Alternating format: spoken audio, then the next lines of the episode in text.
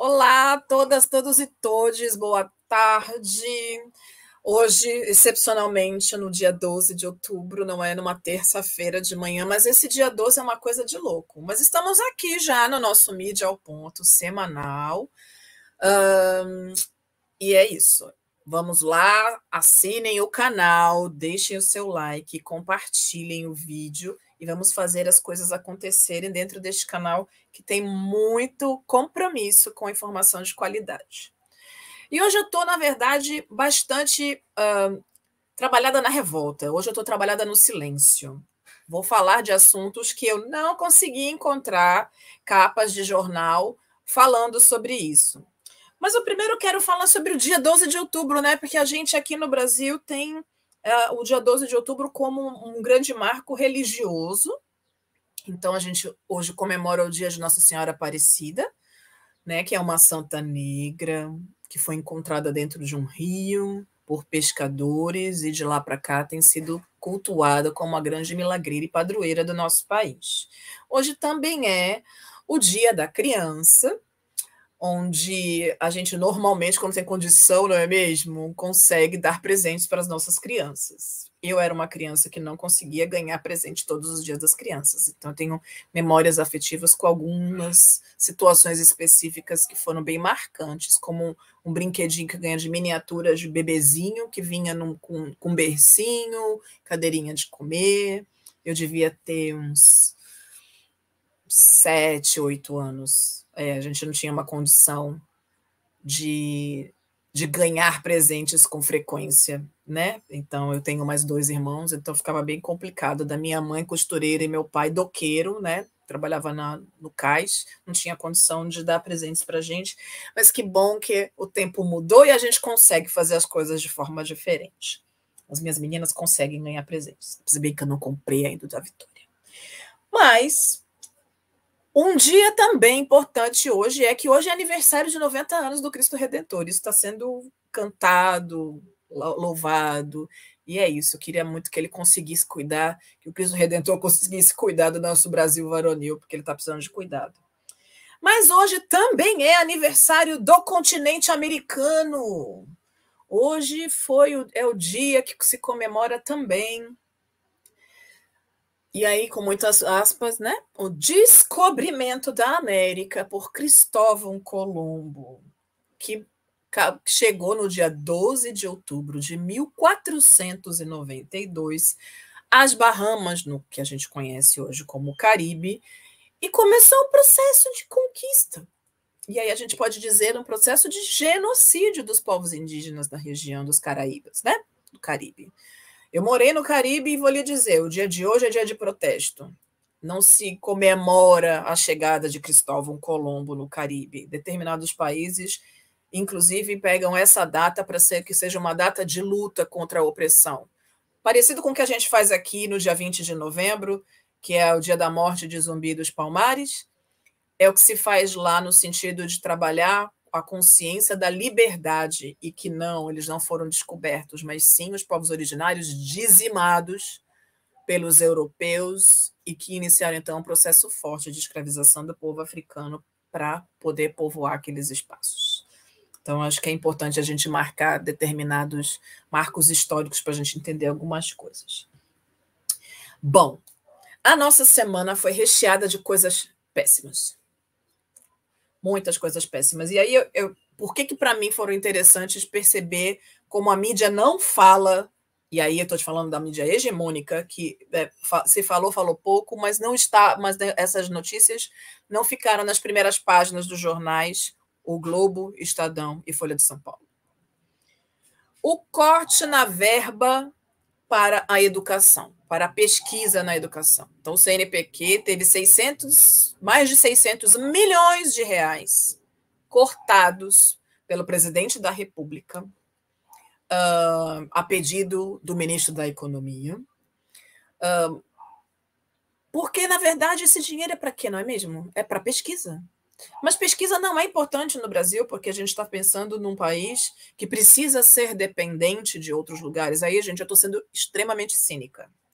Quando a gente pensa que se a gente não pode investir nos nossos cérebros, nos nossos intelectuais, na nossa tecnologia, na tecnologia própria brasileira, um, é porque nós, ou porque eles, pretendem que continuemos dependentes economicamente, tecnologicamente, desses países que são os grandes. A gente diz que, que Brasil é um país emergente, mas se você não uh, investe ou corta o investimento na educação superior, no espaço de pesquisa, nós estamos fazendo o quê? Enfraquecendo completamente as nossas possibilidades de construção de uma intelectualidade, de cientistas nativos, de cientistas brasileiros com compromisso de Brasil.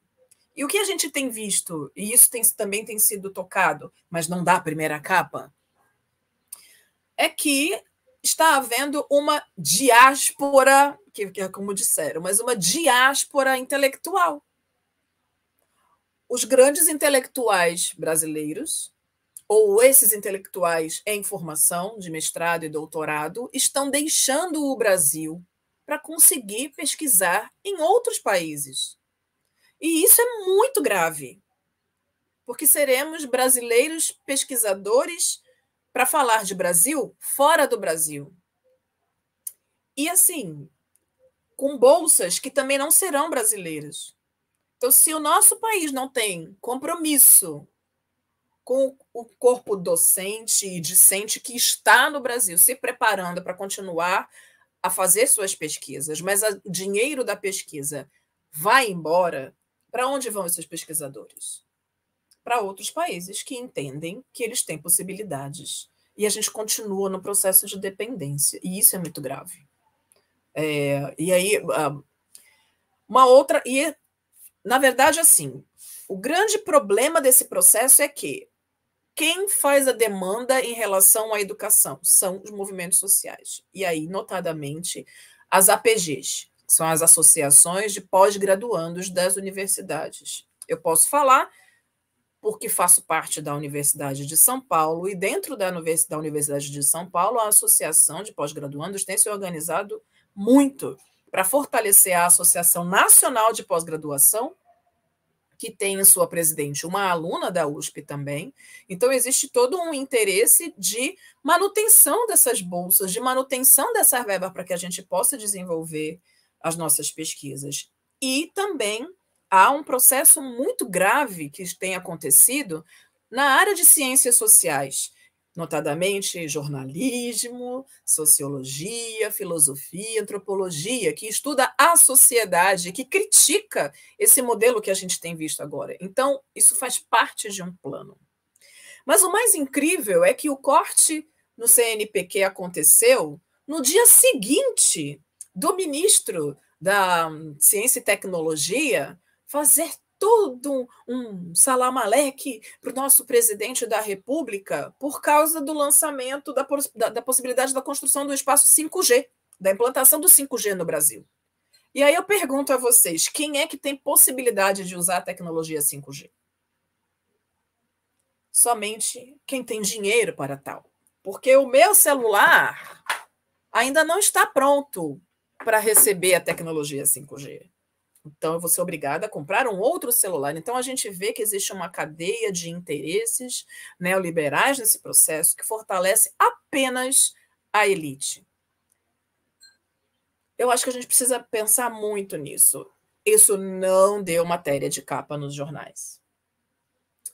Uma outra coisa que é muito grave e que também acontece em virtude da movimentação do movimento social é a questão da pobreza menstrual.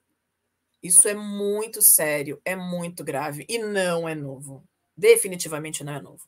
Quem estudou em escola pública, eu estudei em escola estadual a minha vida inteira, raramente havia papel higiênico nos banheiros. Então era muito comum que nós arrancássemos folhas de caderno para poder uh, nos limparmos quando íamos ao banheiro.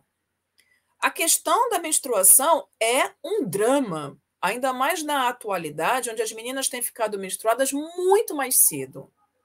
Na minha geração, a gente menstruava em torno dos 13, mas agora, por conta de hormônios na alimentação e de uma série de coisas que a gente tem visto, alimentações transgênicas, e principalmente a questão dos hormônios que são colocados né, no, no, frango e, e, nas outras coisas para que, que o frango cresça mais rápido, isso tem alterado, inclusive, o nosso, o nosso corpo e nos dá, gerado uma série de outras doenças. Mas uma coisa que tem acontecido muito uh, com frequência é a menstruação muito cedo na vida das meninas. Então, 10, 11 anos, as meninas já estão menstruando. E como lidar com essa questão quando isso acontece na escola?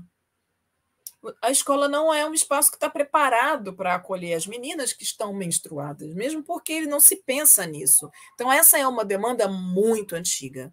Como também é uma demanda muito antiga que se faça doação de absorventes para as presidiárias. Porque é bem sabido que dentro do presídio você só tem sabonete para tomar banho se a sua família leva o sabonete para você. O Estado não garante que você tenha um mínimo de humanidade nesse sentido. Então, o movimento social, junto com, algumas, uh, com alguns políticos que se engajaram, e aí, nesse caso, a gente tem uma senadora que se engajou nesse sentido, para fazer com que isso acontecesse, e aí a gente vê o quê? O nosso querido presidente, que não gosta das mulheres, que acha que as mulheres só dão problema, inclusive elas menstruam, não é mesmo? Que vai lá e veta essa lei que possibilitaria que o governo do estado, que o estado uh, fizesse então a manutenção disso, né, de, de garantir que haveria distribuição gratuita de absorventes. Pergunto a vocês se existe a possibilidade de distribuição de preservativos, por que não de absorventes? Se distribuem, dizem que distribuem, gratuitamente anticoncepcionais, por que, que não se distribui absorvente? A desculpa dele é de que não, não houve um, uma indicação de onde essa verba seria retirada para poder fazer a compra disso, que não está proposto no SUS. Que proponha-se ao SUS, então, que se coloque esse, essa, essa verba para isso. Aí o que, que ele diz? Vamos retirar da educação. A gente mantém o programa de doação de absorventes, mas se for para retirar o dinheiro da educação. A gente tira da educação, compra o absorvente e está tudo certo. É muito cinismo. É muito cinismo. Muito cinismo, de verdade. Essa matéria foi uma matéria comentada, mas também não é comentada no sentido de ter um, um apelo tão grande que merecesse a primeira capa dos jornais. E a gente sabe bem quem são as pessoas que são mais atingidas. Não são elas uh, as pessoas que, um, que fazem parte dessa elite, né? Porque a elite tem condição de comprar absorventes para suas filhas, para suas mulheres. Inclusive, a gente tem feito uma discussão muito interessante no sentido de certos absorventes que fazem melhor para a natureza, que são os coletores menstruais, né? Que tem uma vida útil, mas é caro. Os coletores menstruais e os absorventes de pano, podem ser utilizados também nesse sentido, mas é necessário que você faça uma higienização nele, e esse é o grande problema, porque quando a gente precisa uh, de certos equipamentos, a gente está vendo que a inflação aumentou profundamente, inclusive nos materiais de limpeza, então pensem como é que faz. Então é isso, a gente tem um círculo que, que mantém à margem aqueles que já são marginalizados. E isso não dá pauta de página. Pois é. Agora vamos para um assunto interessante que deu matéria de primeira página na Folha e no Estadão. Põe a primeira, por favor, Gui. O Prêmio Nobel da Paz premia a luta de dois jornalistas. Ela, filipina, Maria Ressa, seu nome, e ele, o russo, Dmitry Muratov. Ambos receberam o Prêmio Nobel da Paz pela luta que fazem pela liberdade de expressão. São jornalistas progressistas, donos dos seus próprios veículos e que lutam contra uh, o autoritarismo e que buscam, através da liberdade de expressão, a manutenção do direito à democracia ela trabalha muito no sentido de fazer uma descriminalização forte, ou minimamente uh, uh, um processo de, de mostrar o excesso de violência daquele governo, do governo filipino, em relação aos traficantes de drogas, ou a utilização do argumento de que são traficantes para que sejam assassinados.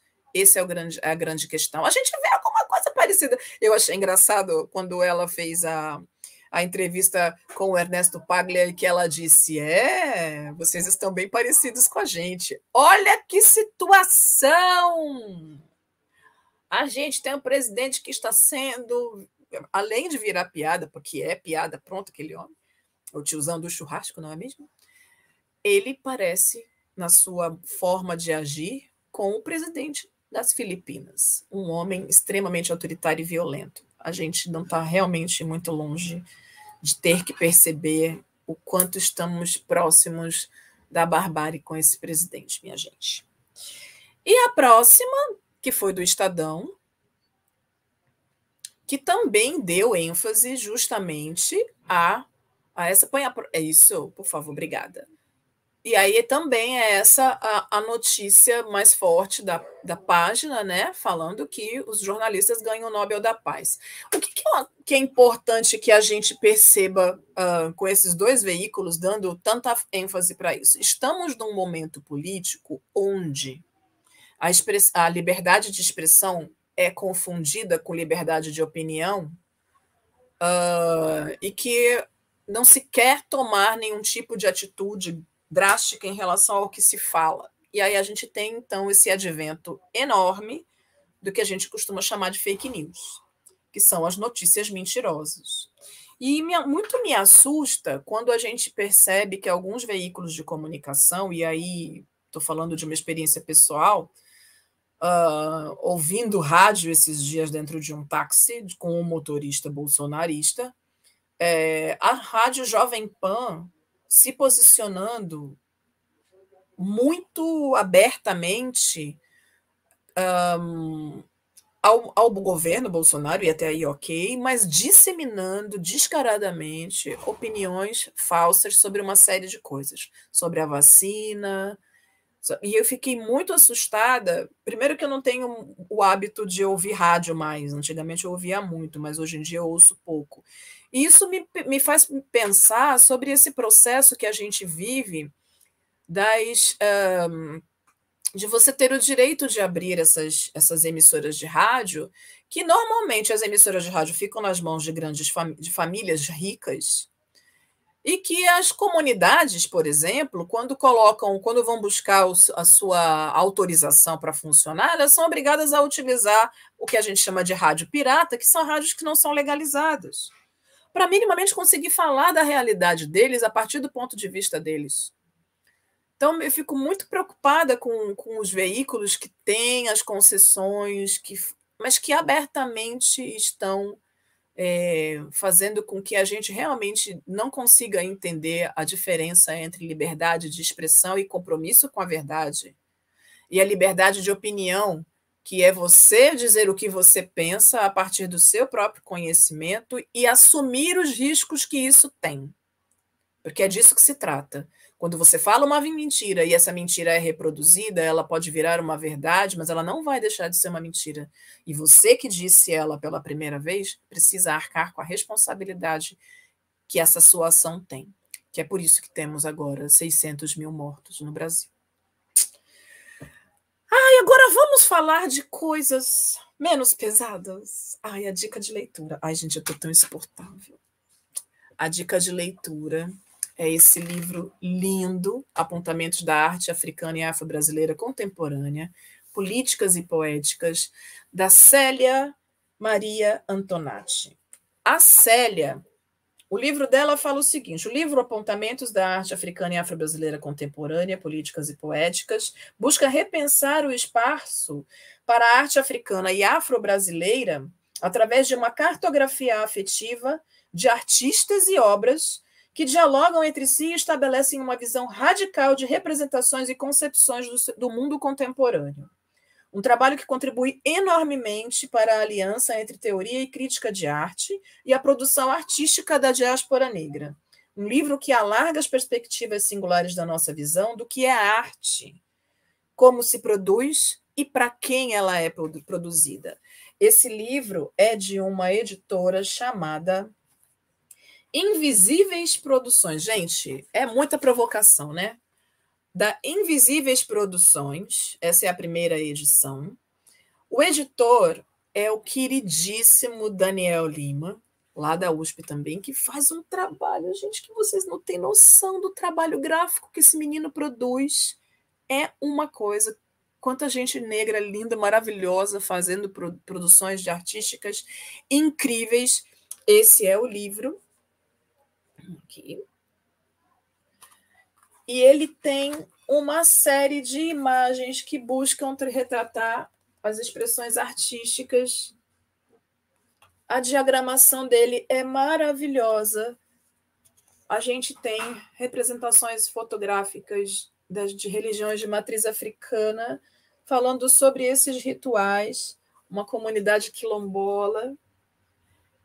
Eu só posso dizer que eu estou apaixonada. Na semana que vem a gente vai falar sobre o livro de poesia que eles também publicaram. Aliás, eles a, a Invisíveis tem publicações queer, LGBTQIA, muito focada nesses grupos que não têm espaços de publicação. Então, é muito importante a existência da Invisíveis, que a Invisíveis tenha vida longa e que ela passe a ser profundamente visível.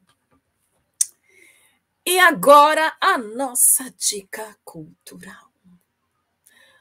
Ai, ai, gente, eu só posso dizer que eu amo, amo, amo a companhia de teatro Os Crespos. E Sidney Santiago, com toda a sua ousadia, está envolvido na produção do filme Dois Garotos que se afastaram demais do sol. Então, dois garotos que se afastaram demais do sol têm como fio condutor a disputa pelo título mundial de boxe de 1962 entre os afro-caribenhos Benny Kidd Parrett, encenado pelo autor Rodrigo Jodé, e Emil Griffith, primeiro campeão mundial de boxe a assumir a sua bissexualidade, interpretado por, pelo ator Sidney Santiago Kwanzaa. Então pense que era um homem negro em 62 ser bissexual. No dia anterior à luta, durante a pesagem, o cubano Kid Paredes havia proferido várias ofensas em relação à orientação sexual de Griffith, que subiu ao ringue transtornado e desferiu uma sequência de golpes em Paredes, levando-o ao coma. E aí o Parrott morreu em dez, dez dias depois. O que é importante saber, eu não vou dar mais spoiler do filme. Eu queria muito que vocês assistissem, porque é incrível. E outra coisa, vai estar é, online gratuito em outubro e novembro. Então você pode assistir tranquilamente uh, o filme dia 15, 16 e 17 de outubro, sexta e sábado, às 21 horas, e no domingo, às 19, pelo YouTube do Teatro Arthur Azevedo. Vai haver debate com a direção do, de elenco no domingo, após a exibição. É importante. A mostra também, uh, e ele vai acontecer no dia 16, através da mostra Quando o Palco se faz cinema, pelo YouTube do Centro Cultural São Paulo. Em novembro, dia 5, 6 e 7, pelo canal do YouTube do Teatro Alfredo Mesquita. Uh, e dia 12, 13 e 14, pelo YouTube do Teatro Cacilda Becker. É gratuito, gente. É só entrar na internet e olhar. Quer mais informações sobre essas atividades da Companhia Os Crespos? É só entrar lá no site ciaoscrespos.com.br. Ai, gente, eles são incríveis. O Sidney Santiago e todas aquelas pessoas incríveis que fazem o, acontecer o teatro uh, negro pelos corpos deles. Vale muito a pena assistir todas as programações a que eles um, se, de, se, se dedicam a fazer em prol da arte, em prol da luta antirracista através da sua, dos seus corpos. E agora que, que vai acontecer na próxima quinta, minha gente, no Farofa Crítica? Vamos ver?